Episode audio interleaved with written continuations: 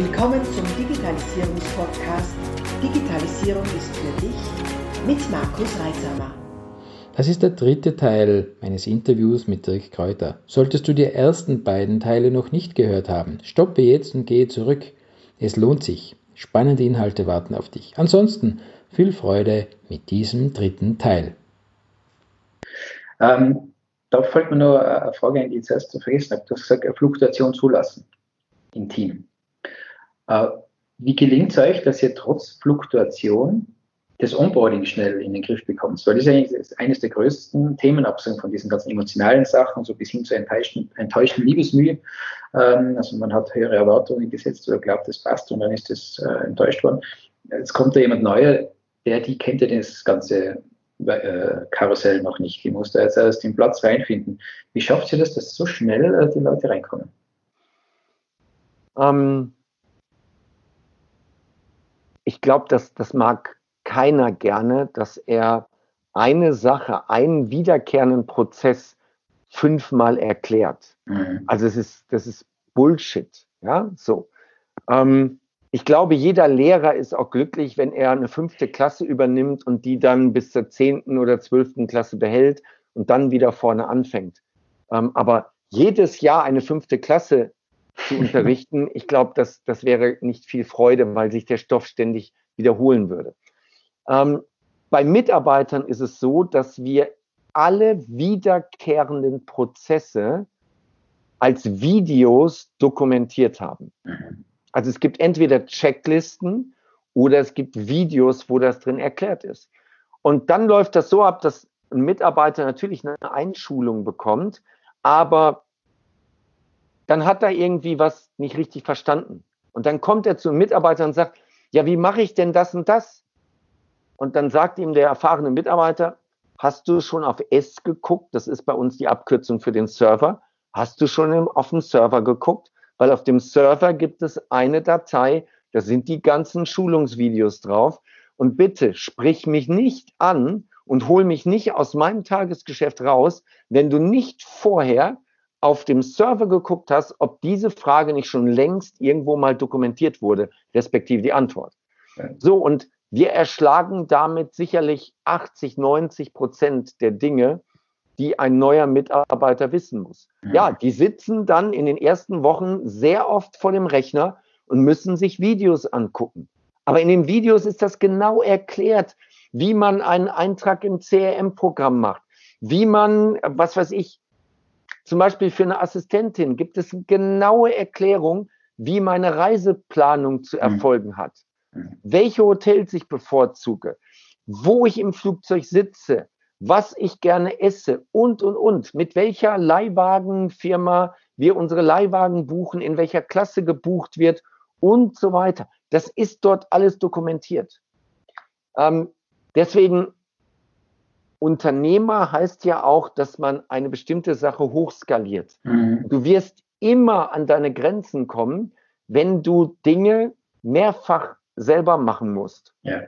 ja. Und deswegen haben wir das alles, also wir haben so ein internes Wiki, da hast du Texte, Videos, mhm. Checklisten und Audiodateien. Und das ist sehr übersichtlich erstellt, sodass die Mitarbeiter, auch wenn sie keine Vorerfahrung haben, ziemlich gut dort finden, also Orientierung finden. Ja, gewaltig. Also allein diese Aussage ist so viel wert. So häufig äh, komme ich hin zu, zu Kunden, die, nennen wir es mal, digitalisieren wollen und dann sagen, mach, digitalisiere es, wir brauchen Prozesse für die Prozesse ein. Und dann sagen wir, ja, welche Prozesse sollen wir denn abbilden? Ja, wie? Macht's einfach. ja, was? Wenn, wenn, wenn im Unternehmen die Prozesse und wenn sie auf Steintafeln gemeißelt sind, nicht irgendwo dokumentiert sind, kann man auch nicht gut automatisieren. Und das ist so ein wichtiger Schritt, der so oft äh, ausgelassen wird oder als lästig abgetan wird und nach extern delegiert wird. Nur sowas extern zu delegieren, da kann man als externer begleiten, aber man kann ja nicht von extern irgendwelche äh, Prozesse da in, in einem Unternehmen einimpfen. Das ist ja eigentlich die DNA des Unternehmens, oder nicht? Absolut. Ja. Und es, es kostet dich ja auch unheimlich viel Geld an Prozesskosten, wenn du eine gewisse Fluktuation hast, mhm. wenn die Mitarbeiter Dinge falsch machen, mhm. das ist, das kostet ein Vermögen. Mhm. Und die Kundenwahrnehmung ist ja dann auch nicht äh, durchgehend. Wenn jeder das macht, wie, er glaubt, es richtig zu machen, und der Kunde, je nachdem, wen er erreicht, läuft das anders ab, der ist ja verwirrt. Ne? Der merkt ja nicht mehr, dass man ein Unternehmen ist, sondern glaubt, das ist so ein Kollektiv. Ja. Mhm. Ungleich wertvolle äh, Information. Und noch dazu bist ja du und äh, soweit ich das mitbekomme, auch euer Team äh, recht viel unterwegs. Äh, also die, die, der Arbeitsort ist ja Bochum nach wie vor, oder? Für deine Mitarbeiter, das ja. ist äh, nach wie vor gesetzt. Äh, du selbst bist ja sehr, sehr viel unterwegs und kannst trotzdem dein Unternehmen anleiten, weil für die Führung hast du ja die Geschäftsführerin, die das sehr gut im Griff hat. Wie arbeitest du da? Arbeitest du viel über Videochats oder wie gehst du da vor? Ähm, genau, ich glaube, das haben wir gar nicht so gesagt. Ich lebe seit, ähm, seit 2017 nicht mehr in Deutschland, nicht mehr in Europa, sondern ich lebe in Dubai. Ähm, und ich komme immer nur für die Events dann nach Deutschland. Ja, also ich fliege unter normalen Bedingungen fliege ich äh, relativ häufig, so jede zweite, dritte Woche sitze ich äh, im Flieger nach Deutschland. Und wie geht das? Wie kann man da trotzdem ein Unternehmen so führen? Ähm, ja, es gibt feste Standards. Also es gibt zum Beispiel einmal in der Woche, immer Donnerstagmorgen, gibt es ähm, das Kickoff um 8 Uhr mit meinen Telesales-Mitarbeitern. Das läuft über Zoom, ja. Ähm, eine Stunde später ist das Kickoff mit meinem Social-Media-Team, läuft auch über Zoom. Ähm, und alle anderen Sachen laufen normalerweise über E-Mail mhm. und hauptsächlich über WhatsApp. WhatsApp okay. ist bei uns, ich würde sagen, 80 Prozent ist WhatsApp und 20 Prozent ist noch, ist noch E-Mail, wenn überhaupt. Es kommt auch dazu, dass ich meine E-Mails normalerweise nicht selber schreibe und selber lese. Das macht alles meine Assistentin. Mhm. Und deswegen, das wichtigste Arbeitsinstrument ist in der Tat mein Handy mein mhm. iPhone und dort habe ich keinen E-Mail-Account drauf. Das ist auch nochmal wichtig. Also klar, WhatsApp passiert natürlich jeden Tag sehr viel. Da sind jeden Tag sicherlich 100 Nachrichten. Ähm, aber das geht wunderbar. Und das hat auch einen Vorteil. Es hat einen Vorteil, wenn du als Unternehmer nicht im Unternehmen bist. Es hat den Vorteil, dass du einen ganz anderen Blick darauf hast. Ja. Du, du hast so eine Helikopterperspektive. Also, ja klar, manchmal wünsche ich mir, dass ich einfach mal äh, dahin gehen kann und sagen kann, Mensch, mach doch mal so oder so oder so oder lass mal gucken. Das geht halt nicht, das müssen wir dann alles immer elektronisch machen. Aber das ist halt, ich habe mich entschieden, im Ausland zu leben. Mir war es wichtiger, Sonne, Strand, Wärme, Wassersport zu haben, als in Bochum ähm, ja, als in Bochum zu leben. Und trotzdem habe ich meine unternehmerischen Ziele und will die natürlich erreichen. Mhm, mhm, mhm. Okay. Ja, äußerst spannend, wie, dir das gelingt. Ähm, wenn du, ähm, du hast ja gesagt, du bist in, bist in Dubai zu Hause, bist trotzdem viel unterwegs. Du hast gerade heute ein, ein Newsletter rausgeschickt, wie wichtig diese Helikopterperspektive ist, oder sich einmal rauszunehmen. Du bist ja jetzt auch im Urlaub obwohl du mit mir einen Podcast aufnimmst. Äh, danke dafür, äh, dass du die Flexibilität hast. Und hast halt auch beschrieben, wie wichtig das ist, ähm, immer mal Abstand zu gewinnen von außen auf sein Unternehmen zu schauen, um eben die Prozesse und Strukturen besser zu erkennen. Hast du das institutionalisiert bei dir? Hast du das regelmäßig gemacht, auch schon früher, als du noch in Deutschland gelebt hast? Ja, immer wieder. Also das kann ich jedem auch nur raten. Ähm, regelmäßig, also es waren dann es waren oftmals Leseurlaube. Mhm. Also ich habe immer, also sicherlich 15 Kilo, ja, wenn ich hinfliege, habe ich 15 Kilo Papier ähm, mit mir dabei. Also ich zahle regelmäßig, je nachdem, womit ich fliege, ähm, Übergepäck, ist es mir aber alles wert. Und ich lese dann extrem viel. Ich brauche in der Regel so zwei Tage zum Runterkommen. Mhm ich habe für mich festgestellt, wenn ich einen ganz normalen Arbeitsalltag habe und ich setze mich abends hin und lese noch eine Stunde, überlese ich unheimlich viele Sachen. Mhm. Ich lese ein Buch und denke, ah, da war jetzt gar nichts bei. Wenn ich das gleiche Buch aber ab Urlaubstag drei lese, ähm, erkenne ich da Dinge dran, die ich sonst nicht wahrnehmen würde. Und deswegen habe ich schon früher immer diese also Urlaub ist eigentlich der falsche Begriff. Es, ähm, ich habe auch nie den klassischen Urlaub, sondern es ist Arbeiten an einem anderen Ort, mhm. mhm. verbunden mit Dingen, die ich gerne mache, also Sport machen und äh, neue Orte erkunden und Zeit mit meiner Familie verbringen, ja. Aber trotzdem arbeite ich, weil ich das einfach sehr, sehr gerne mache mhm. und weil ich auch gerne in diesem Flow drin bleibe. Es ist für mich extrem schwierig und das werden viele nachvollziehen können, wenn du zwei Wochen komplett den Stecker ziehst, komplett den Stecker ziehst, du gehst nicht online, du hast nichts Berufliches und dann kommst du wieder. Das ist kein schönes Gefühl für mich. Ja. Und deswegen, ich mag es gerne, wenn es weiter im Flow bleibt. Ja. Und ähm, ich habe das Gefühl, dass ich dann in ein Loch falle. Und das mhm. will ich nicht. Das mhm. will ich nicht. Also jetzt gibt es manche, die sagen, Mensch, kannst dich nicht mehr entspannen und so weiter. Wieso muss ich mich entspannen von etwas, was meine Leidenschaft ist, was ich gerne mache? Ja. Niemand hat Mutter Teresa früher gesagt, mach doch mal drei Wochen Urlaub. Oder ja. niemand sagt dem Papst, mach mal drei Wochen Urlaub. Du hast jetzt drei Jahre durchgemacht hier, mach doch mal Urlaub. Das ist, Urlaub ist eine Erfindung der Menschen in den letzten, weiß ich nicht, 100 Jahren gewesen. Ähm, deswegen, wenn du deine Leidenschaft hast, warum solltest du dann Pause machen an der Stelle? Ja, ja. Ja aber nochmal, zwischendurch rausgehen, ähm, Bildungsreisen kann ich empfehlen ähm, an Orte, die inspirieren. Silicon Valley oder, oder China, das sind so zwei Orte, wo man jetzt im Moment mal hin muss als Unternehmer, um ein Gefühl zu kriegen, wie denken anders, wie ticken andere.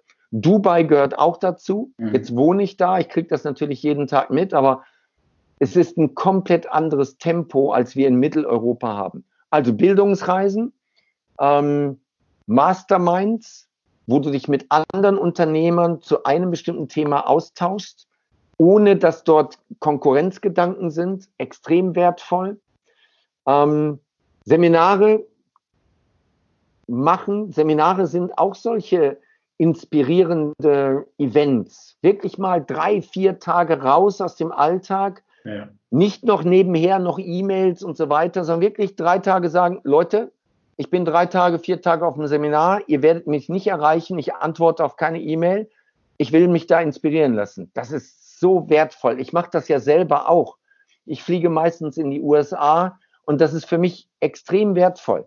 Der Hinflug, du kommst runter, Langstreckenflug, dann sind es in der Regel drei, vier, fünf Tage vor Ort.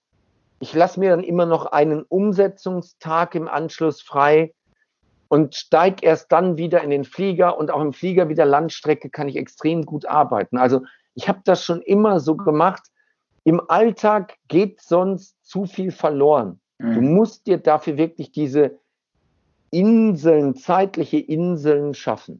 Ja, manche Dinge brauchen ein bisschen Zeit auch, um, um sitzen zu können, sagt man bei uns, also um einwirken zu können.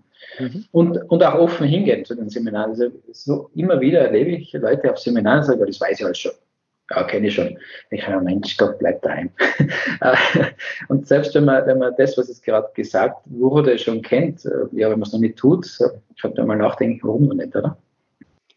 Und für mich, bei mir gibt es immer ungefähr 50 Prozent ist der Inhalt mhm. und 50 Prozent sind Assoziationen. Ich habe ja. immer so viele Assoziationen, Ableitungen der Gedanken des Contents, des Referenten alleine für die Ableitung ist es schon wertvoll, dorthin zu gehen. Ja, und da das ein oder andere Gespräch mit den anderen Teilnehmern. Das ist eine spannende Sache. Ja, ja absolut. Ähm, du hast gesagt, du hast 15 Kilo an Büchern mit. Das ist spannend, ne, wenn wir gerade über Digitalisierung sprechen. Also du liest auch auf Papier deine Bücher, oder? Ja. Ähm, ich kann das nicht. Ich kann nicht Kindle oder ähm, selbst, selbst, was weiß ich, ein E-Magazin ähm, das geht bei mir nicht. Klar, ich habe auch ein Tablet, ja, aber ähm, ich brauche das Papier.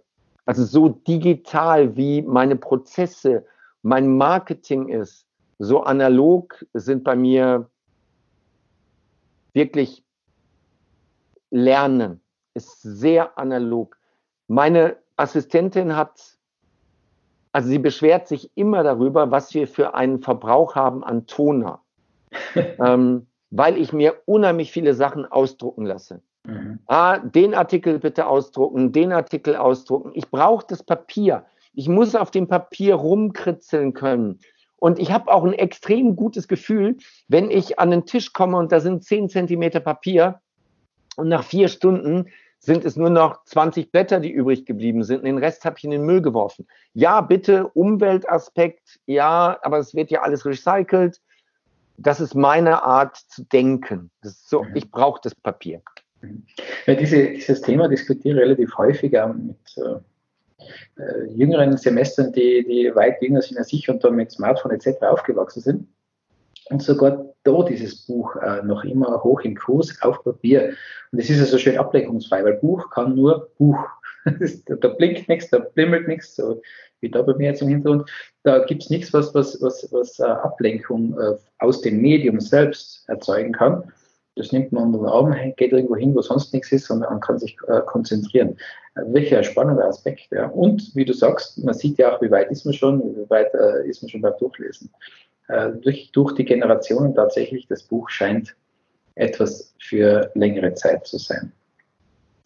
Ähm, du hast auch gesagt, ja, wegen Lesen, wenn du das am Abend liest, äh, dann gehen viele Dinge verloren oder du, du überliest äh, gewisse Dinge. Ich glaube, das äh, kennen wir so gut wie alle. Du bist auch kein Freund dieses Speedreading, oder? Mhm. Äh, mhm. Das, also ich, es ist nicht möglichst viele Buchstaben und Wörter, möglichst viele Sätze hintereinander in kurzer Zeit zu lesen. Mhm. Darum geht es nicht.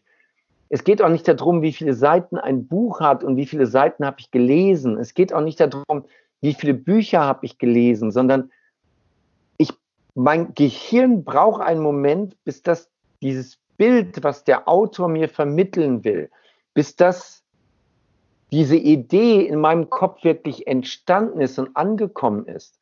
Und ich will meinem Kopf einfach auch die Zeit lassen. Und dann ist es auch beim Lesen eines Buches immer auch wieder die Assoziation, dass ich dann hingehe und sage, okay, wo habe ich solche Situationen schon gehabt?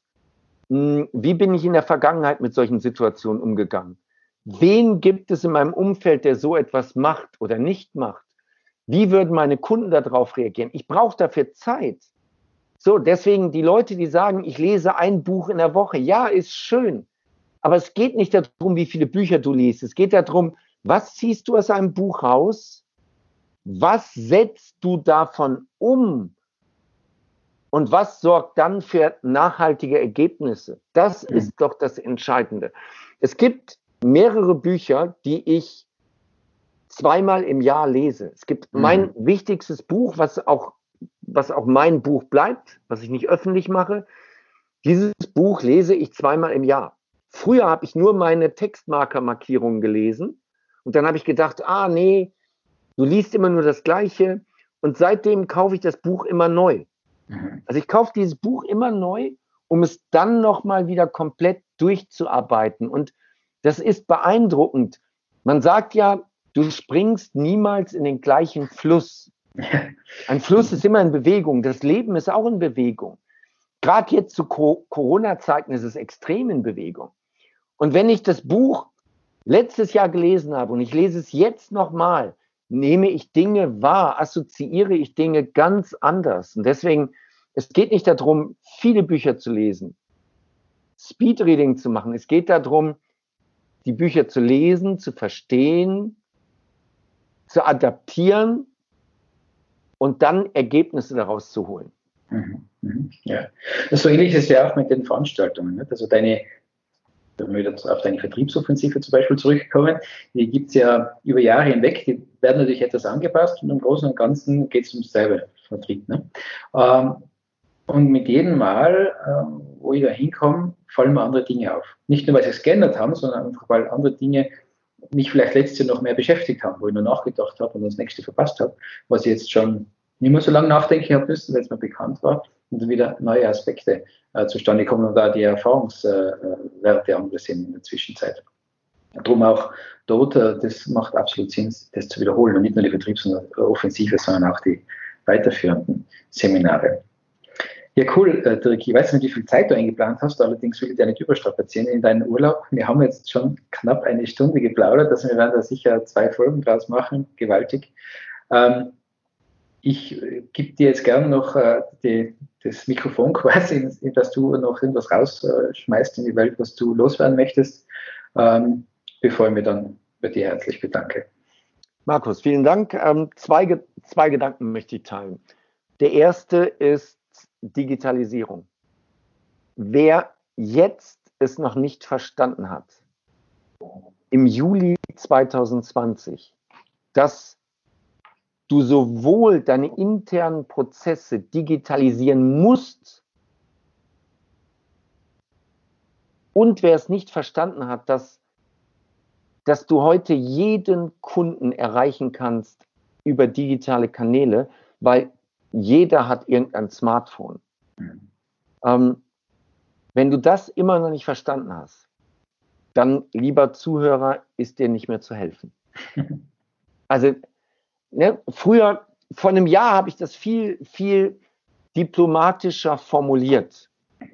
Aber das, das ist es jetzt nicht mehr. Also jetzt, äh, wenn du es jetzt nicht, jeder Unternehmer hat Verantwortung für seine Mitarbeiter und für seine Angehörigen. Und wenn du dein Unternehmen vor die Wand fährst, weil du auf dem Ohr taub bist, mhm. dann hast du es echt nicht anders verdient. So, das ist der eine Appell. Ähm, und da sind sie bei dir ja wunderbar aufgehoben. So. Und der zweite ist, ähm, ja, du hast das am Anfang gesagt, du, du fandst das Thema Verkaufen nicht gut. Ähm, das finden immer noch viele nicht gut in Deutschland, in Österreich, in der Schweiz. Ich gehe dann hin und formuliere das um. Verkaufen ist nichts anderes als andere Menschen überzeugen, ähm, als andere Menschen motivieren, etwas zu tun oder zu lassen. Und wir verkaufen die ganze Zeit, jeden ja. Tag, jede Stunde verkaufen wir nämlich in dem Moment, wo wir mit anderen Menschen kommunizieren. Und ich kann jedem nur ans Herz legen, zusammen mit der Digitalisierung sich auch mit dem Thema Verkauf zu beschäftigen und das im Idealfall mit mir zu machen, weil der Markt hat entschieden, wir sind nicht Marktführer durch Zufall, sondern wir sind Marktführer, weil wir das Thema mit Abstand am besten vermitteln können. Mhm. Deswegen rate ich jedem, den Dirk Kräuter Vertriebsoffensive Podcast zu hören, wenn er Pod Podcast mag, meine YouTube-Videos sich anzuschauen oder noch besser das, was du auch schon mehrmals gemacht hast, mit den Mitarbeitern zur Vertriebsoffensive zu kommen. Vielleicht das erste Mal alleine, aber danach definitiv Mitarbeiter, Angehörige mitbringen und diese zwei Tage wirklich mal zu investieren. Markus, vielen Dank für die Einladung. Dirk, vielen herzlichen Dank. Danke, dass du die Zeit aufgewendet hast und da auch aus deinem Urlaub mit mir ins Gespräch gegangen bist. Ich freue mich schon, wenn wir uns wieder mal live sehen. Der, der Zeitpunkt wird kommen. Systemvertrieb 2 bleibt ja, äh, soweit ich weiß, noch äh, aufrecht. Und sage nochmal vielen, vielen lieben Dank. Liebe Grüße, liebe Grüße an die Jessie und alles Gute. Markus, Dankeschön. Servus. Bis dann, wenn es wieder heißt, Digitalisierung ist für dich. Abonniere doch gleich unseren Podcast und vergiss nicht, eine 5-Sterne-Bewertung abzugeben.